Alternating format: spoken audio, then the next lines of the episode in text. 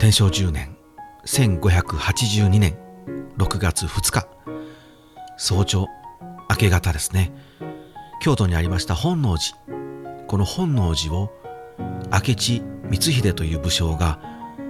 襲います。この本能寺には織田信長が滞在しておりました。そして明智光秀は織田信長の一番のお気に入りの家臣ですね。その信長は一番のお気に入りの家臣に謀反を起こされ襲われて京都本能寺で自害します。明智光秀は大軍で本能寺を襲います。そして信長は自ら武器を持って応戦するんですけれどもこれは勝てないということでお寺に本能寺に火を放ち自ら腹を切って自害します。さて皆さん有名な本能寺の変のエピソードですね。はい。というわけで今月の農系ポッドキャストの日アグレザ番外編は魔王信長をお送りしていきたいと思います。魔王の魔王は舞を舞うと書かせていただきました。実は信長っていうのは魔王悪魔のね魔王ですね。悪魔の魔に王様で魔王魔王信長と呼ばれることもあります。ただですね僕はですね信長をこうあのいつも感じて信長に感じていることはその魔王感っていうのはあまりなくてですね、うん、むしろ舞を舞うようななんだろう芸術家の印象がすごく強いんですね。まあこのアグレザはねデザインの番組ですので少しその芸術家という側面で描いてみてもいいのかなと思ったんですけどあの原稿を書いてるうちに最初はそう思っていたんですけどね。あの原稿書いてるうちにあまああのもうそういうことを忘れて書いてますので あのタイトルだけカッチョつけたなカッコつけたな角だと思ってもらえたらそれで大丈夫です、うん、ただでも本当にあの、うん、信長のイメージっていう多分皆さんどういうイメージをお持ちですか？多分それこそ本当に魔王感っていうのすごくないですか？なんだろうこう失敗した部下は全員殺すみたいなね。あの鬼滅のパワハラ会議のような、うん、あとはねこう、えー、自分になんだろうあの歯向かってきたものを全部こう潰しながら領土を広げていったみたいな。もちろんねそういう側面もあります、うん、あるんですけれどもそればかりでそこばっかりにこうフォーカスしてしまって信長ってこういう人だっていうイメージがねどうしてもついてしまっているんですけどうんそこはね少し僕は違うのかなと思ったのでそれを今回アグレザの番外編でねご紹介していきながら多角的に、ね、物事は多角的に見た方がいいんですよみたいなねあの裏テーマもですねあの入れながら進めてみたいなと思います。さてまず皆さん信長はですね天下統一してねあの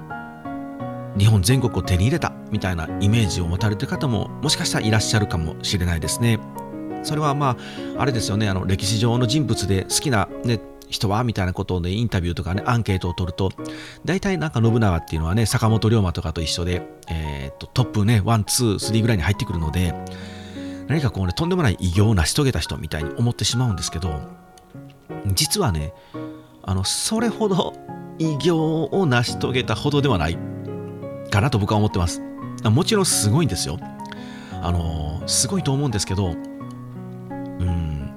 そこまでままずねその天下統一天下ですけど天下統一を果たしたかというともうもちろん全然果たしていないですね。あの上杉ね北条とかね毛利とかそれこそ長宗我部とか大大名がねまだまだいるんです。本当まだまだたくさんいる中で信長が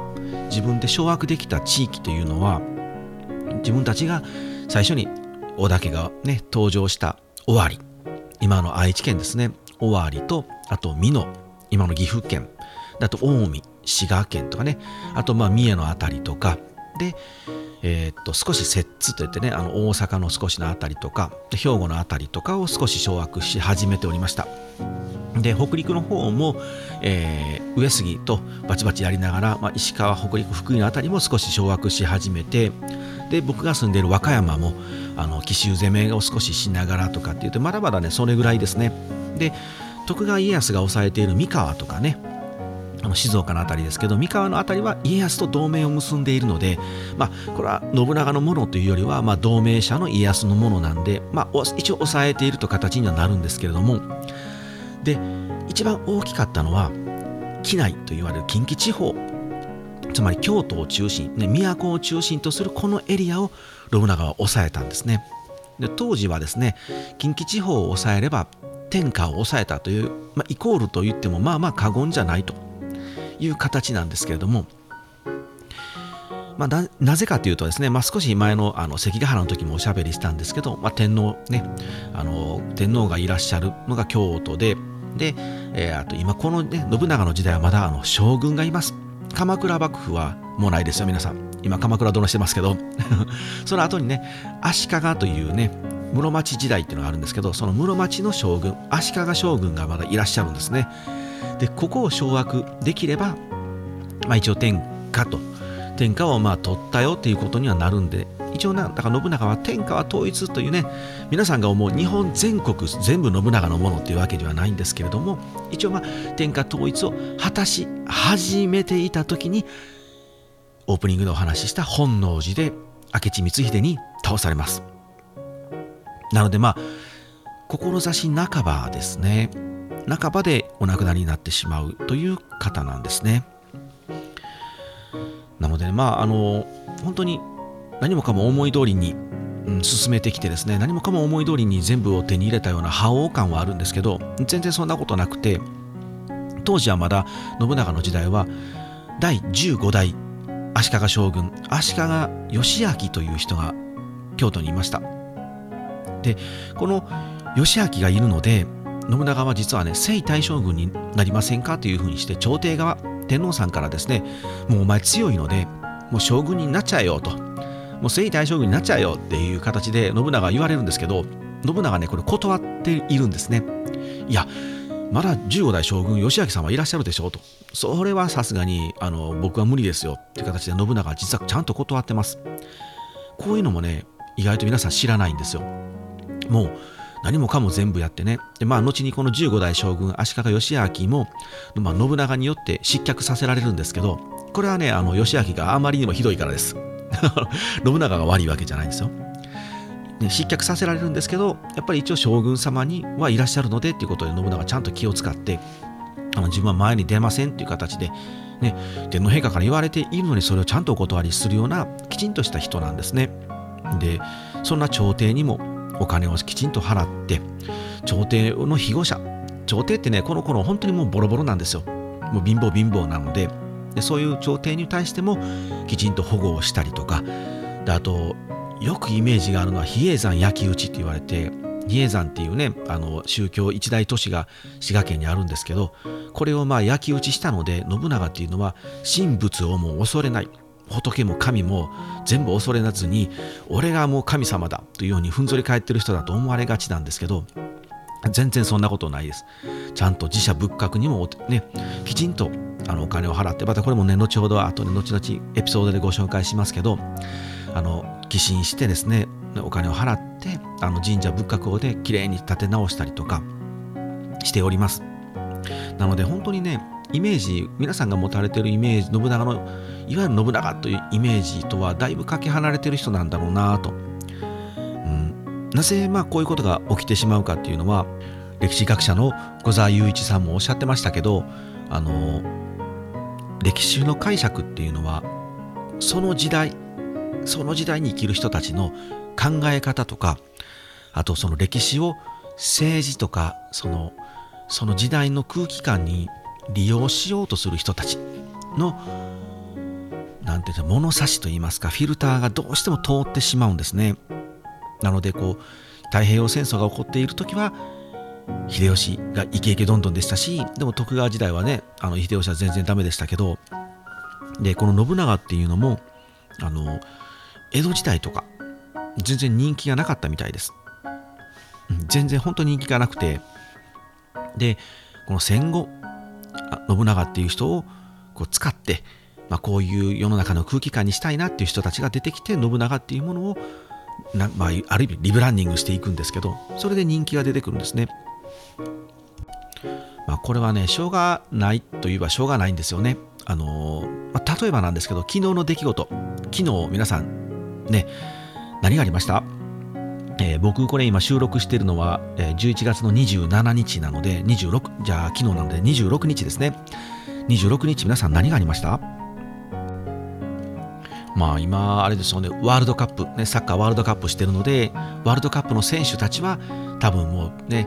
フィールドピッチでボールを蹴っているのが昨日の出来事だと思いますけどでもサッカー選手ではねなければ昨日の出来事はサッカーしてませんよね。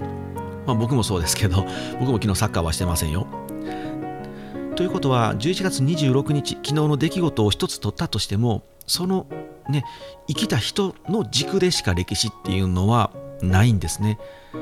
なので例えば信長の歴史は信長が感じたね信長が体験した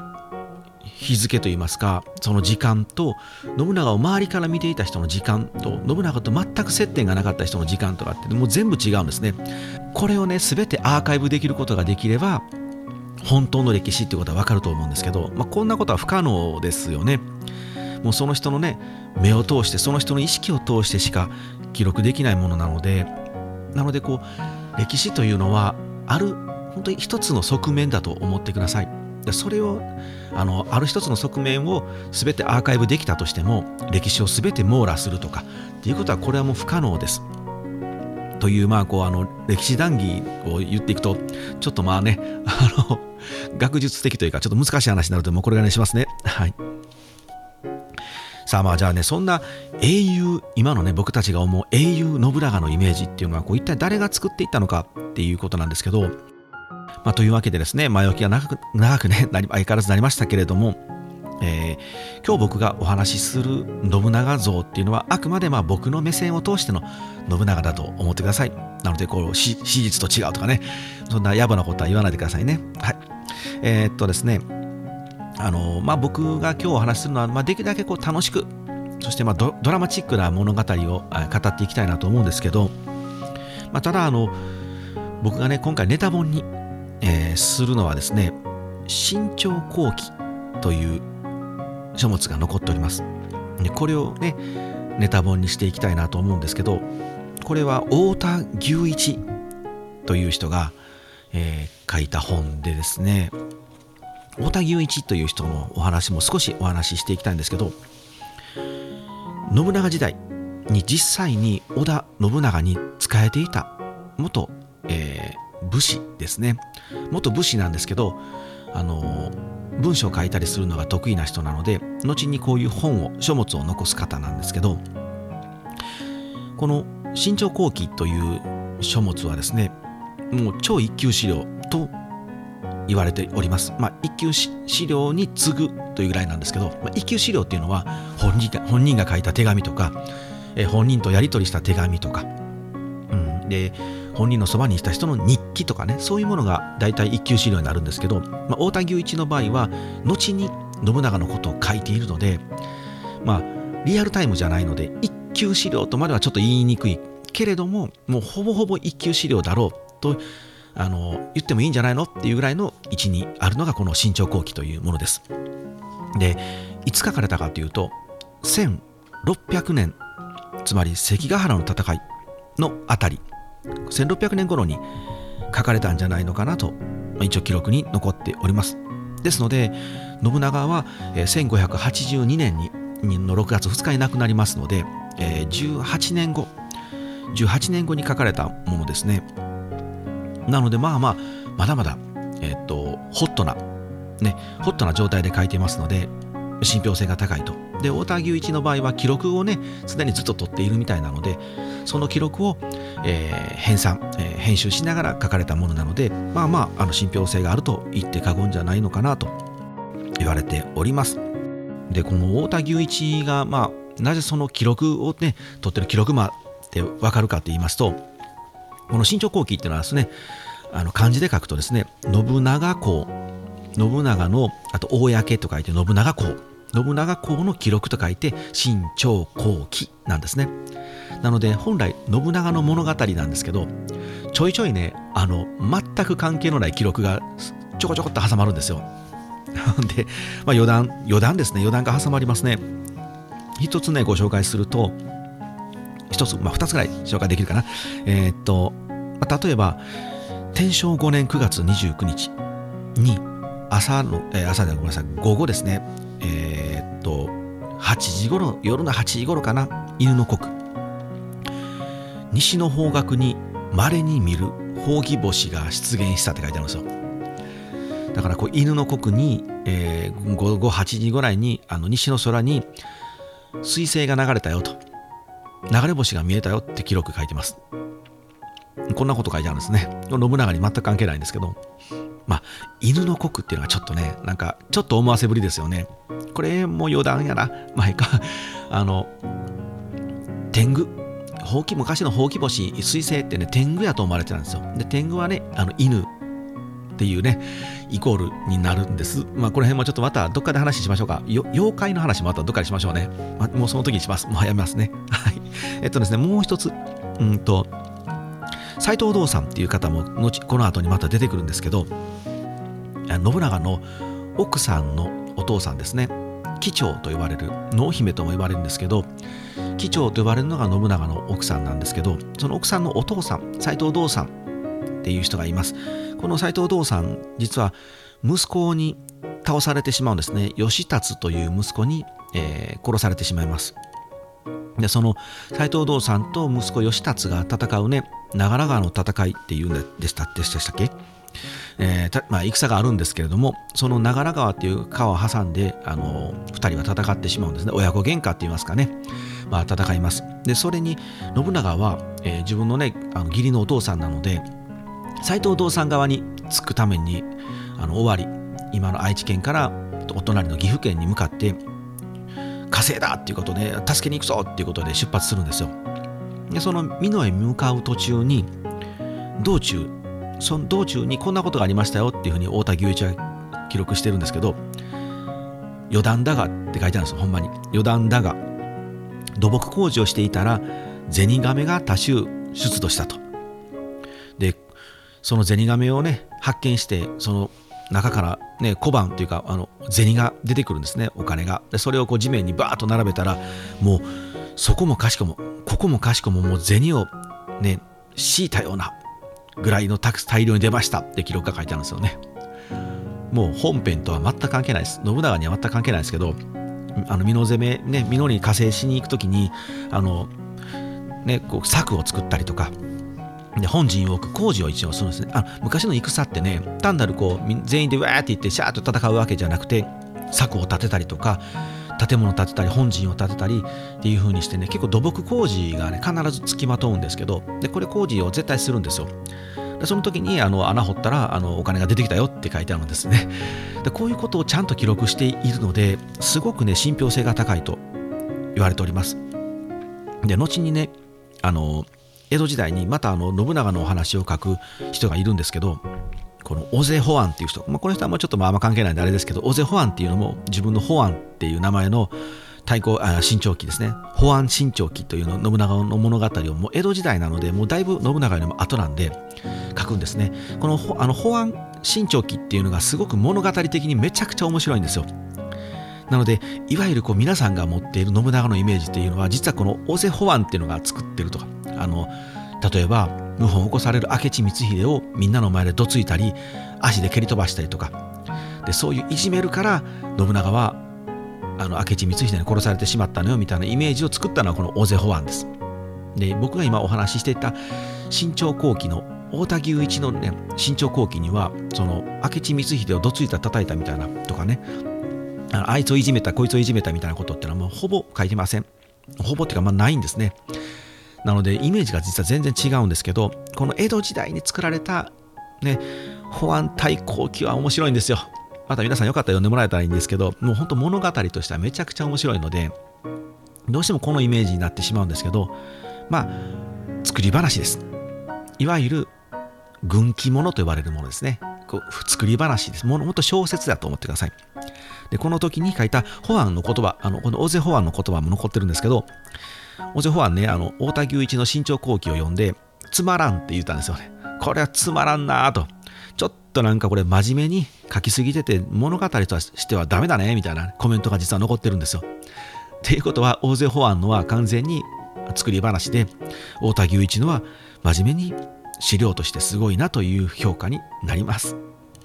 今日はこの太田牛一の身長期をもとに身長後期をもとにねあのお話ししていきたいと思います。さあ今日も前置きがまた長かったですね。前置きが長かったですねってさっき言ってからまたさらに前置きが長かったんですけど、まあ、太田牛一のねあの身長後期はもし皆さんよろしければ読んでみてください。あの現代語訳にちゃんとされてねあのされてるのであと Kindle でも読めますよ。うん、僕はあの紙のもの紙の、えー、新潮期と新潮後期とあの紙と Kindle と2つ持ってるんですけどあでね新潮期とも言われます。新潮後期っていうのは後にねたくさん新潮期っていう信長公のねあのお話がたくさん皆さん書かれていたので便宜上分かりやすく太田牛一が書かれた最初の信長の物語を新潮後期とあの皆さんね通称で呼んでるんですけど、まあ、新潮期とか新潮後期とかどちらでも大丈夫なんですがはい。で信長のお話をしていくとですね大体ですねあのうん3つぐらい3つぐらいのカテゴリーで分けてお話しすることが信長っていうのは多いんです。ね、まあ、語られることが多いんですけれどもまず信長が誕生してで家督を相続お父さんからお家の織田家を相続するまでの時間。で真ん中がです次がですね織田家、まあ、家督を継承してから上洛。つまりあの終わりでごちゃごちゃごちゃごちゃしていてねやようやく終わりが整ったのでじゃあ上洛といって京都に上がって天皇に拝謁してで私も一大名として大きくなりましたと言ってですね。で天皇家を私たちは織田家は支えていきますよっていう風になっていく、まあ、いわゆるこうようやくこう世の中に出てくる時代ですね。までの時代。でそして上洛してから、えー、15代将軍足利義昭を、まあ、排除して実質その京都っていうことはもう私たち織田家が守りますと言っても大名の中でもトップクラスになってから最後49歳で本能寺で自害するまでのこの時間。なので大体この3つぐらいのカテゴリーで分ける方が分かりやすいかなと思います。で今回はですねそのまず1つ目ですね、えー、第1つ目前半の、えー、信長が誕生してから織田家を相続するまでを今日はお話ししたいなと思います。信長はですね尾張の国に生まれます。尾張は先ほどからちょっとねポツポツとお話ししておりますように、えー、今の愛知県ですね。尾張に誕生します。でこれは少しどこのねあのお城で誕生したかっていうのは、まあ、諸説あるんですけれどもあの、まあ、信長のお父さんですね。織田信秀。信秀という人が小畑城っていうところを拠点としておりましたのでまあ小畑城じゃないのかなと言われております。でそこで、えー、織田信長は1534年ですね天文3年に誕生します。で小さい頃はですね吉報士と呼ばれておりました。でこの頃の織田家を少しちょっとお話ししたいんですけどここもねこの織田家の話も聞くとなんか信長のイメージがだいぶ違うんですよ。あのもう本当に超超イケイケの大大名で織田家っていうのはねそこのまあ当主というイメージあるんですけどもうそんなこと全然ないんですよ。この織田信秀お父さんの時代はですね信長っていう織田家は実は尾張の一番の偉いお殿様ではありませんでした。この頃守護守護と呼ばれる大名が各地にいるんですね。これは少し関ヶ原の時に喋ったかな、うん、もう一度言いましょうね。守護っていうのはあの朝廷中央から朝廷とか、えー、将軍家からね派遣される、まあ、いわゆる県知事みたいな今のイメージで言うと県知事みたいなものですね。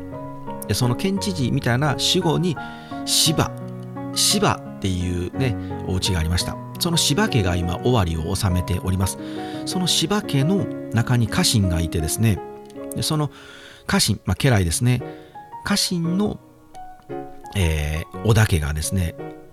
織田家とあとまああと数人柴家の家臣がいるんですけれどもこの人たちを守護代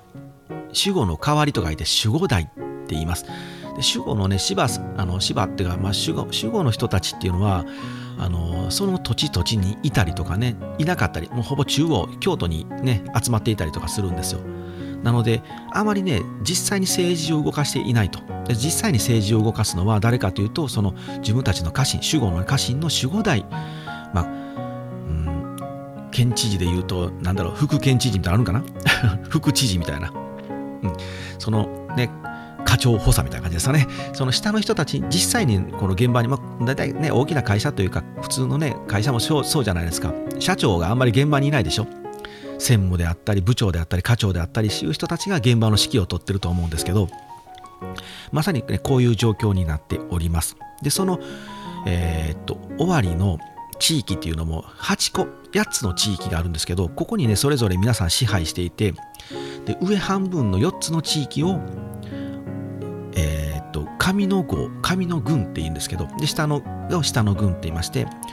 上半分の4つを、まあ、別の織田さんが支配して、えー、この織田信康という人がいるんですけどで織田信康が支配してで下の4つの半分を守護代の織田達勝という人が支配しておりました。で守護柴さんがいて守護代っていうこの2人がいてでさらにその守護代の下にこの織田達勝の下に3人の家来がいるんですね。これを奉行というんですけど3人の奉行がいましてここのこれも全部3人織田なんでもう名前もめんどくさいから、ね、覚えるの大変なんでもう言いませんね。もうもう端折っていきますけどこの3人がいてこの3人のうちの1人が信長のお父さんの信秀です。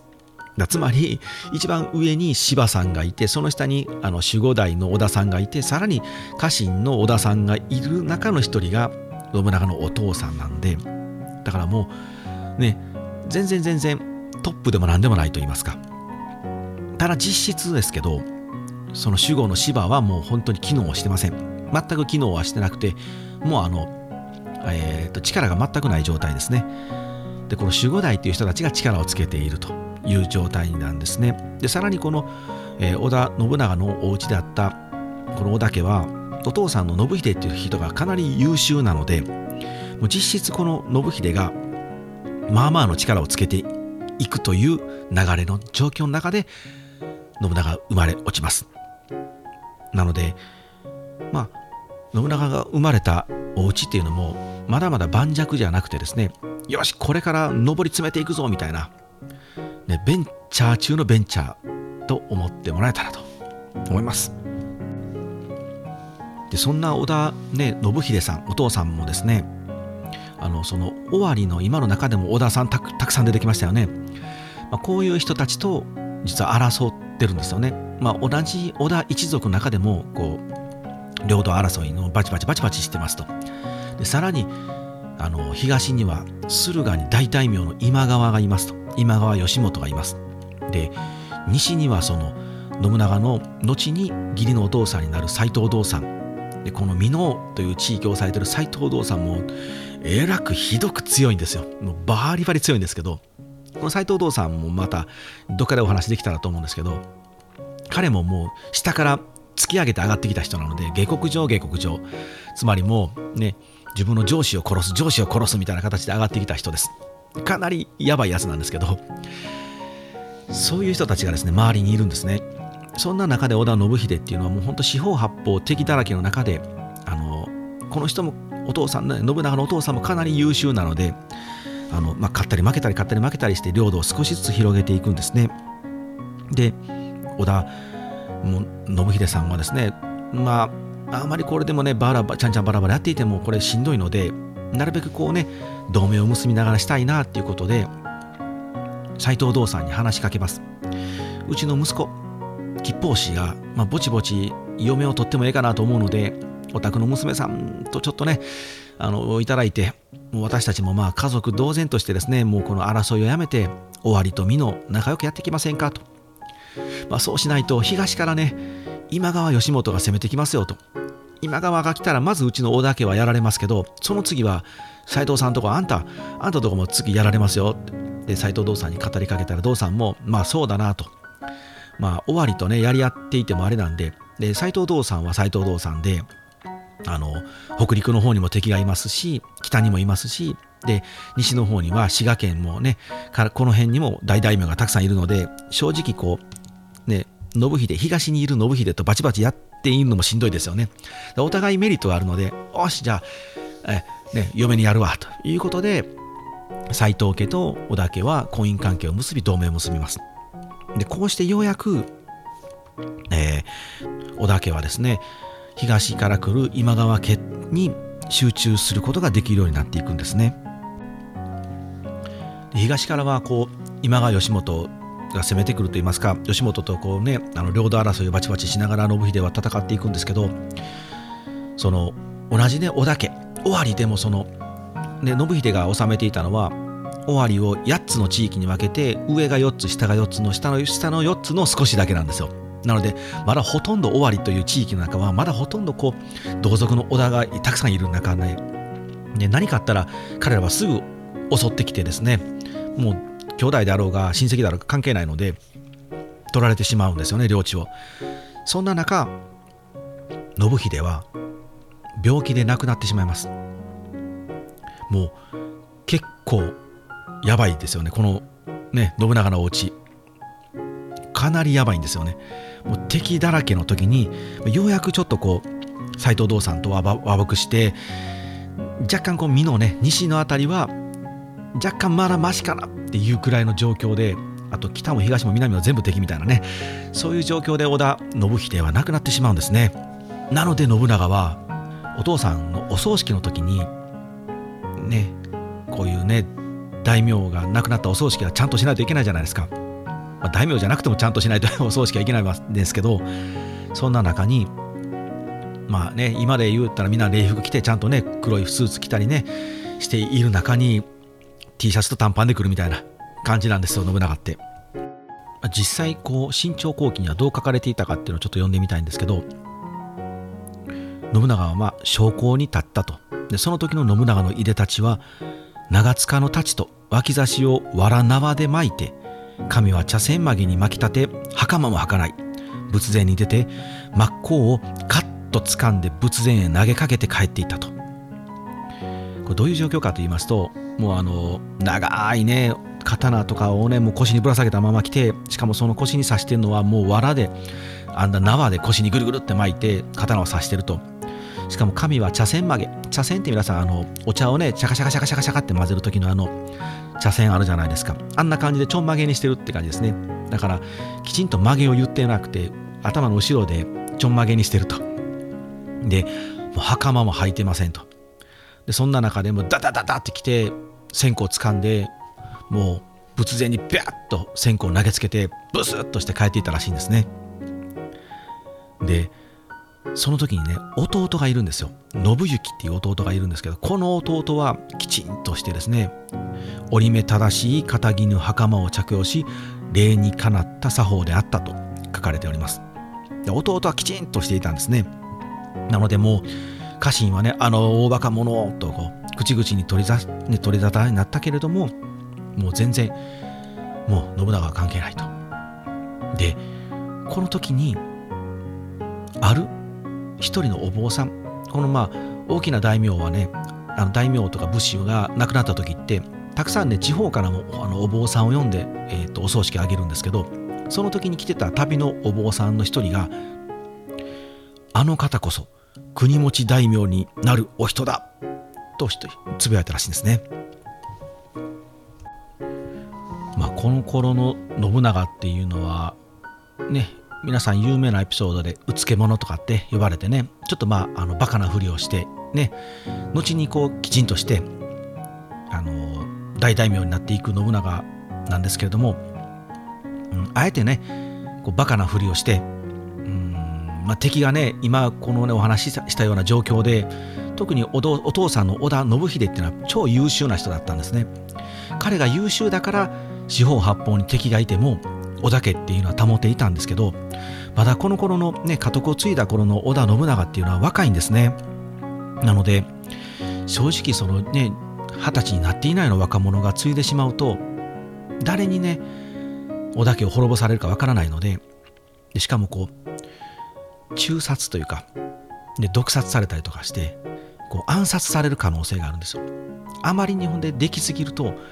最初にじゃあもう織田家をね潰すね織田信秀がいなくなったら織田家乗っ取りたいのであの優秀なね賢いあの長男の息子をもう今のうちに殺してしまおうって言ってね狙われる可能性もあるからあえてこう信長はバカなふりをしていやもう僕バカなんでまあ生かしといてもらっても大丈夫ですよみたいな雰囲気をね出していたとも言われているんですけどこれは、うん、僕はどうなのかなと。っていうのもね信長っていうのは実はもう超ね大大名になって大人になってからもあまりねなんか生き方が変わってないんですよ。これ今さんねあの意外と皆さん知られてなくて意外だなと思うんですけどもうねきちんとしたねあの肖像画にあるピシッとした信長のイメージしかなかったりとかだと思うんですけど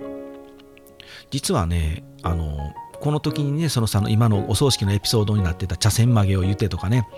腰に荒縄を巻いてみたいなとかっていうのはああいうなんかねちょっとしたこうファッションセンスみたいなのは実は大人になってからもしてます。ある時のエピソードなんですけど信長はまあある戦場にねで活躍した部下をねねぎらうんですね。もう結構本当大大名になってからですよ。でその部下はねあの戦場を駆け回って手柄を立てたと。で手柄を立てると、まあ、その場でね何かこうパッと褒美を渡すんですよ当時の人たちって。でそのその時にまあ、今手元に何もない時にふっとあそうだそうだっつってこの腰にぶら下げてる足中っていうんですけどわらじをね半分にしたものなんです。でこれつま先立ちでバッと走りやすいので当時は多分走りやすかったんだと思うんですけどその家臣は戦場を駆け回ってもうその足中がもうボロボロでもうほぼ裸足やったので信長かわいそうやなと思ったんでついでにまあ、活躍したからじゃあこれ褒美にやるっつって腰にね足中ぶら下げた自分の腰にぶら下げていた足中を渡してあのこの後にほらほらって他の歌詞に言うんです。ほらほら役に立ったやろうって、なんだ腰にぶら下げてる方が便利やんけみたいなコメントが残ってるんですね。これもう自分対象になったらね、大体誰かがそんなね、足長ぐらいだったらもうね、家臣が持って歩いてくれてるはずなんですけど、関係ないんですよ、信長って。もう便利やからっつって自分でこう腰に巻いて、自分でもスペアを持っていく。だから今で言うと、なんだろう、スペアのスニーカーを腰に常にぶら下げてるみたいな感じの人なんですね。で、これ、彼はあの若い頃、まだそのお父さん信秀が生きていた頃はふらふらふらふらとね城下町を歩くんですよ。で友達たちとねヤッハーって言いながら歩いてその時にこうね腰にあの干し柿とかひょうたんとかねそれこそその足中とかいろんなものをこう腰にぶら下げて歩いてたらしいんですよ。ね、なぜ彼はそうしたかというとこれめっちゃ便利なんだよっていう考え方なんですよ。あの喉乾いたらパッとこうひょうたんから水飲めるやんけと。でね、喉乾いたり腹減ったりしたらそうやってできるしご飯腹減ったら、ね、お腹すいたら腹減ったらこの干し柿食ったらええやんけみたいな、ね、こんな感じの考え方の人なんですごい効率化を考える考える人なんですよね。この辺がなんかやっぱビジネスマンかなと思いますしででもだからといってこうブサイクなんは嫌なんだ。だからこうあの自分のファッションスタイルとかもこうきちんとしてるんですよ。き,、まあ、きちんと当時の人から言うととんでもない格好なんですけど彼からするとすごくきちんとしてるんですね。美しさがすごく大事なので、まあ、そういう人なんですよね。だから大人になってもその効率化を求めるみたいな部分は全然変わっていないんですよね。ここはなんかねすごいなと思うんですよ。はい話が余談余談に飛んでしまいましたね。はい。まああのこうしてまあ信秀がまあ病気で倒れてしまって信長は家督を継ぎます。信長は18歳の時ですね。というわけで本日は家督を継ぐまでお話をしてみました。この続きをまた次回お話ししたいなと思うんですけれども、えー、最近こればっかりな、これは本当最近こればっかりで申し訳ないないんですけど、ちょっと収録の時間がね、あの最近少なくてですね、えー、本来番外編はあの毎日一つずつアップしたいなと思っていたんですけど、えー、続きはまたできるだけできるだけ早くあの追ってアップしたいなと思いますので皆さんお楽しみにしていてください。では次回お会いしましょう。はいさようなら。